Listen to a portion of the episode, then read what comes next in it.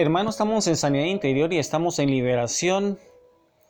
Estamos viendo cómo inició San Juan el Bautista. Con él se inició el ministerio de liberación en el Nuevo Testamento, hermano, cuando él anunciaba el reino, cuando él anunciaba al Mesías. Él es el precursor del Mesías. Y donde quiera que Jesús iba, el Señor también desplegaba los cuatro aspectos principales de su ministerio, hermano. No sé si te recuerdas eso lo vimos en predicaciones pasadas, que Jesús tenía cuatro aspectos principales en su ministerio. Saca tu cuaderno, hermano, saca tu cuaderno y recuerda, hermano, cuáles fueron las cuatro, los cuatro componentes principales del ministerio de Jesús. Dice que Jesús predicaba, hermano, Jesús predicaba, Jesús enseñaba, Jesús sanaba y Jesús, echara, y Jesús también echaba fuera demonios, hermano. Y eso lo dice San Mateo 4, 23 al 24. San Mateo 4, 23, 24, hermano. San Mateo 4, 23, 24. Y si puedes buscar también San Marcos 1, 39, hermano. Entonces, San Mateo 4, 23, 24. Ahí vamos a ver cuáles son los cuatro aspectos principales del ministerio de Jesús.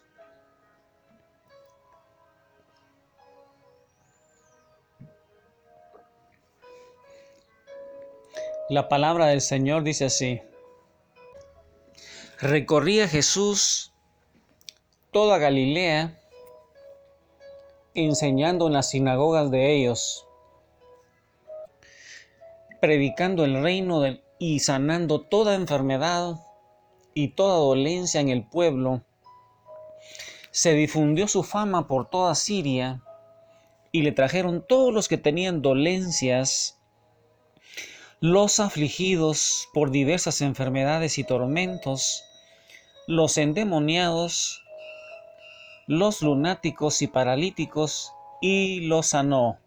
Palabra del Señor. Mira, hermano, dice que Jesús recorría toda la Galilea y él iba enseñando. Mira, hermano, Jesús entonces enseñaba, enseñaba y predicaba. Mira, hermano, enseñaba en las sinagogas y predicaba el Evangelio. Predicar, hermano, es llevar esa buena noticia, llevar el Evangelio del reino a todas las personas para que se arrepientan, hermanos, para que se arrepientan, para que reconozcan el pecado, para que reconozcan el amor de Dios que puede llegar a su vida, para que reconozcan que el plan de Dios es que Él envió a Jesús a morir por nosotros, nos trajo vida nueva, nos da su Espíritu Santo y eso es predicar, hermano, lo que básicamente se hace en un retiro, es predicación, hermano, no es enseñanza, no es lo mismo predicar que enseñar. Enseñar, hermano, es ya enseñar la doctrina de qué es lo que Jesús tiene preparado para nosotros, cómo quiere que, nos vayamos comportando en la sociedad, en la familia, en la iglesia.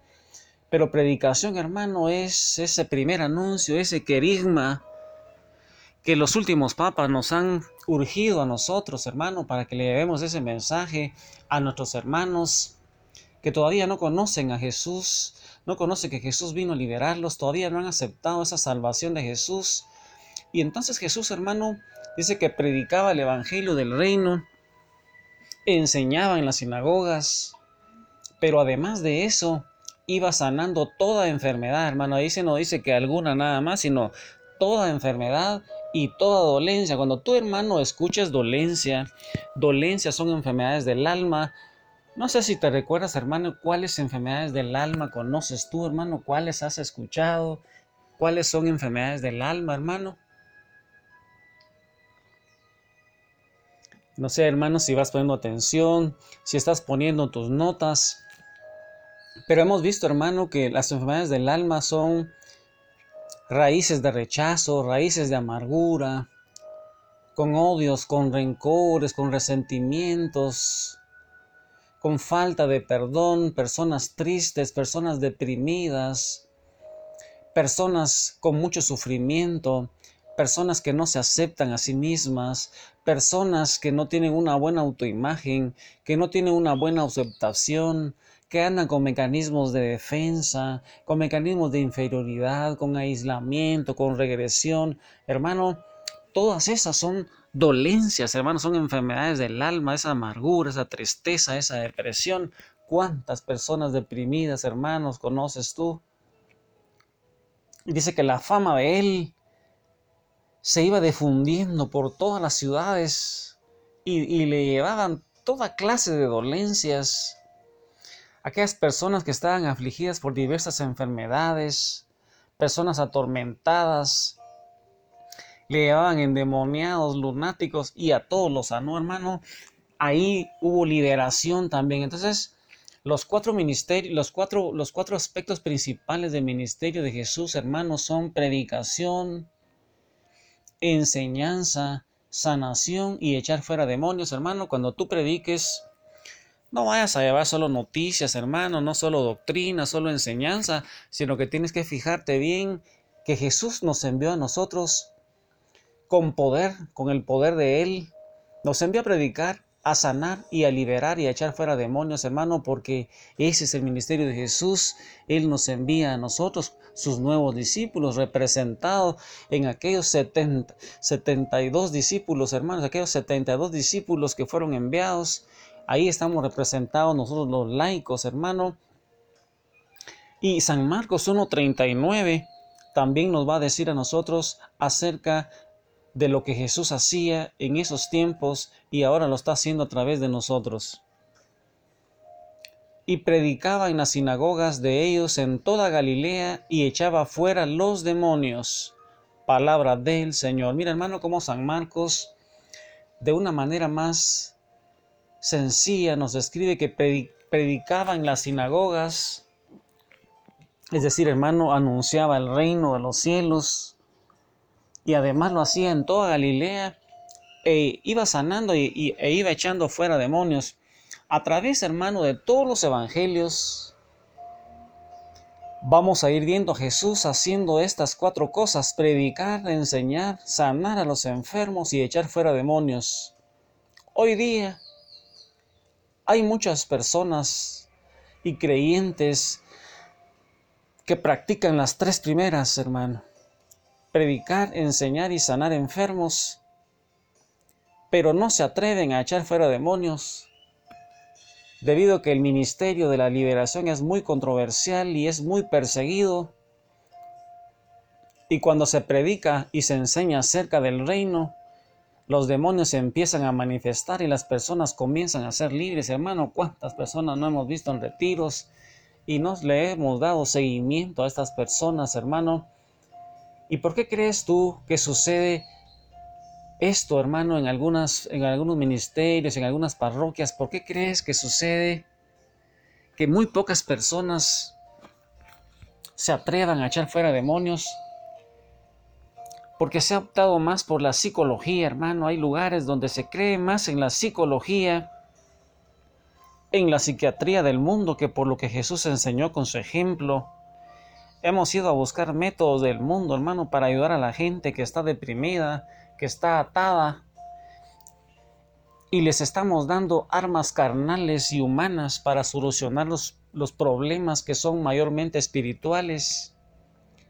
Y por eso vemos, hermano, a nuestro alrededor personas que siguen tan oprimidas como cuando llegaron a la iglesia, a esas comunidades, en vez de darle las soluciones de Dios y de creer en el poder de la cruz, de creer en la sangre, en la palabra de Jesús y en la unión y en la unción del Espíritu Santo de Dios, hermano, les estamos dando consejos, les estamos dando remedios de hombres, hermano, les estamos dando puramente psicología y medicina, psiquiatría, nada más. Y nosotros tenemos el poder del Espíritu Santo, hermano, nosotros hemos sido ungidos con el mismo poder que el Espíritu Santo ungió a Jesús.